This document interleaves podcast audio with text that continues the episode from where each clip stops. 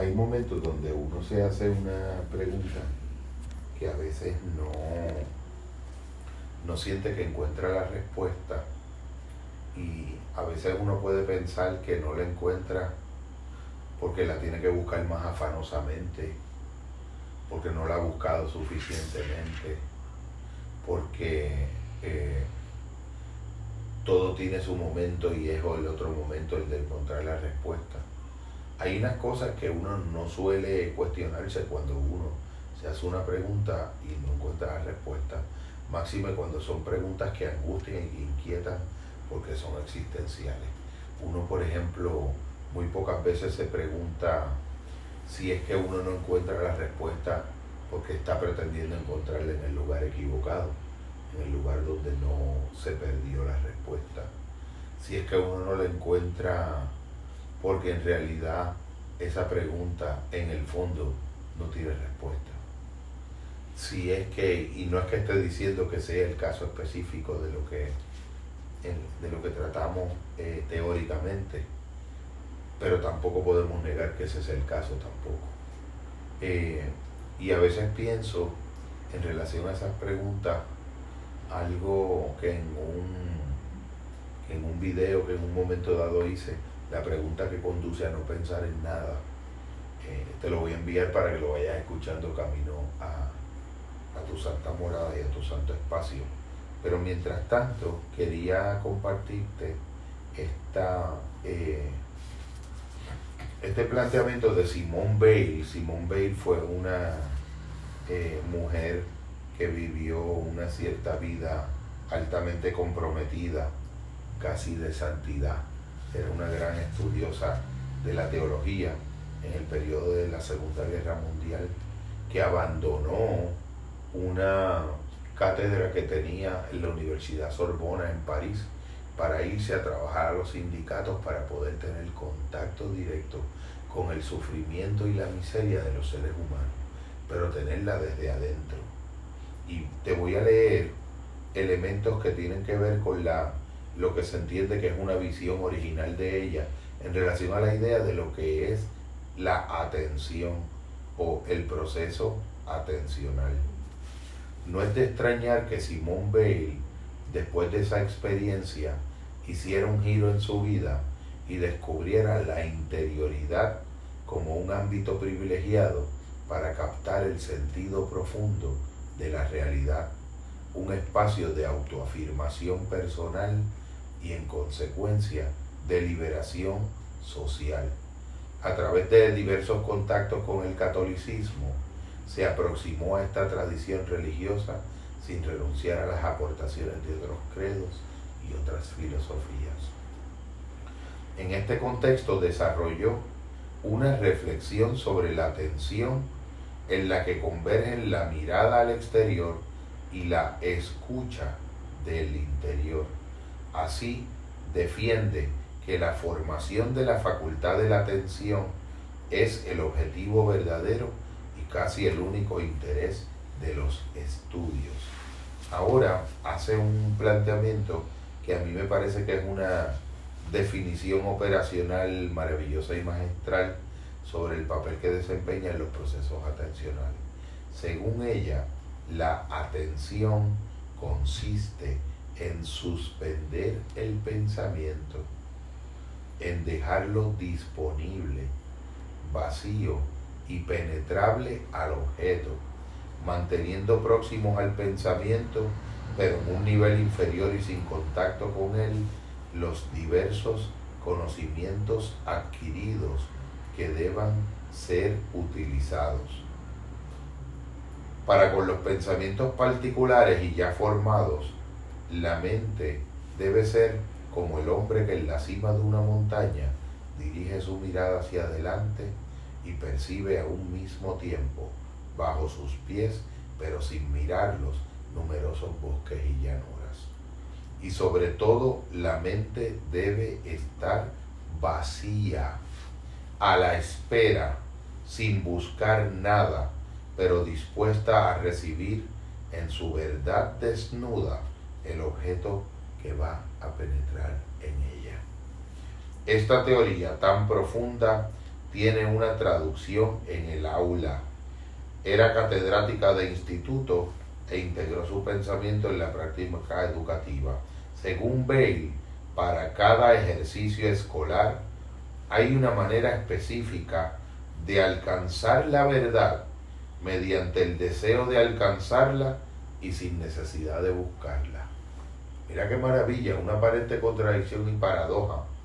Alcanzar la verdad mediante el deseo de alcanzarla y sin necesidad de buscarla.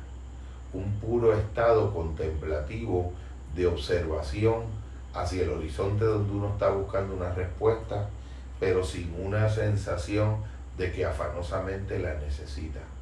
Sencillamente pidiéndosela al entendimiento profundo y haciendo suficiente silencio para permitir que la revelación eventualmente acontezca en ese silencio profundo. Hay una manera de prestar atención a los datos de un problema de geometría sin buscar su solución. A las palabras de un texto latino o griego sin buscar su sentido. Hay una manera de esperar. Es como un esperar en la mente. Cuando se escribe a que la palabra justa venga por sí misma a colocarse bajo la pluma, rechazando simplemente las palabras inadecuadas.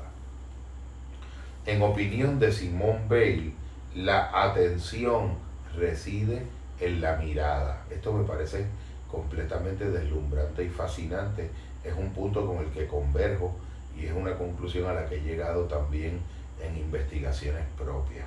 Una mirada en la que la mente se vacía de todo contenido propio para recibir la mente como algo que se vacía para poder recibir. Eh, tremendo. Para recibir al ser que está mirando tal cual es en toda su verdad. Y afirma que solo es capaz de ello quien es capaz de atención. Yo le añado a la cita del paréntesis una atención que también es amor, o que es el amor mismo.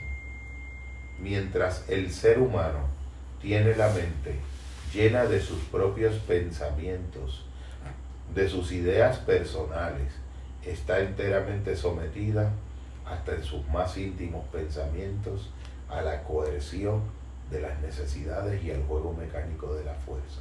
Y yerra si crees que es de otro modo, pero todo cambia cuando en virtud de una atención auténtica vacía su interior para dejar que entren en ella los pensamientos de la sabiduría eterna.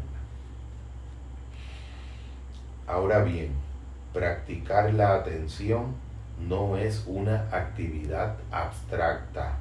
Los ojos abiertos nos comprometen con la realidad.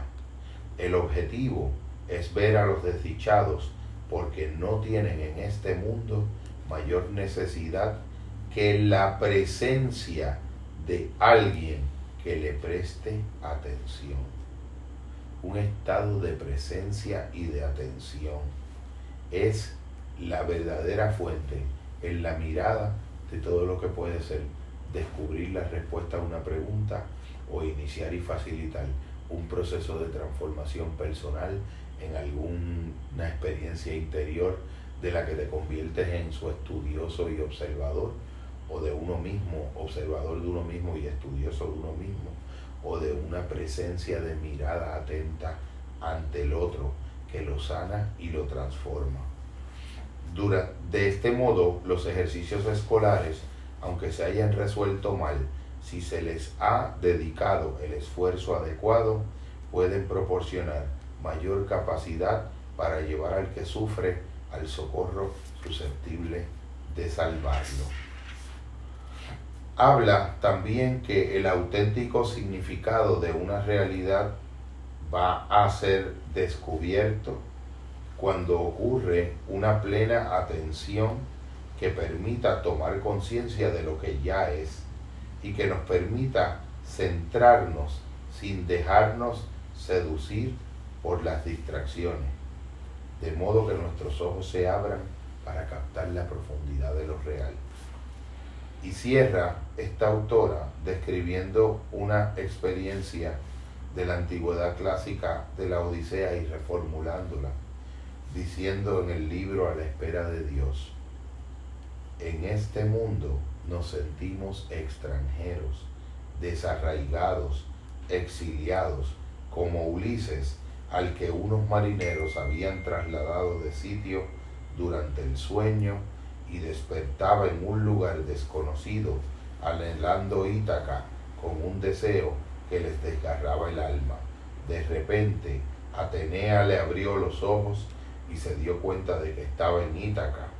Así también, todo hombre que desea incansablemente su patria, que no se distrae de su destino, ni por Calipso, ni por las sirenas, se da cuenta de repente un día de que ya se encuentra en ella.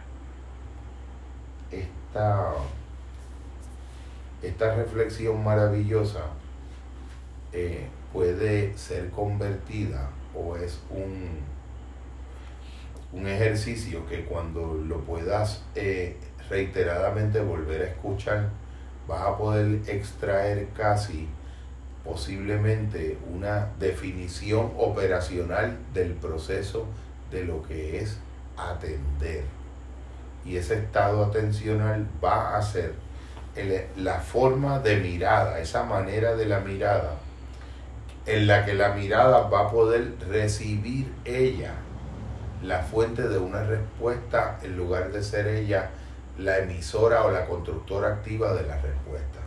Es una función mucho más apacible, mucho más apacentada, mucho más serena, que permite lograr esa búsqueda. Uno la encamina, uno lanza como una pregunta desde el interior de la mente con candidez y con ternura y deja en ese amplio espacio abierto de la mente y de la mirada abierta, deja que las capacidades atencionales suavemente penetren en serenidad ese modo vacío de pensamientos cuando mira las cosas con una mirada desnuda, que es el que va permitiendo progresivamente recibir la inspiración y el regalo de contenido de la respuesta sobre cuál es la raíz que termina siendo la fuente última de los males que propician nuestras ansiedades del mundo.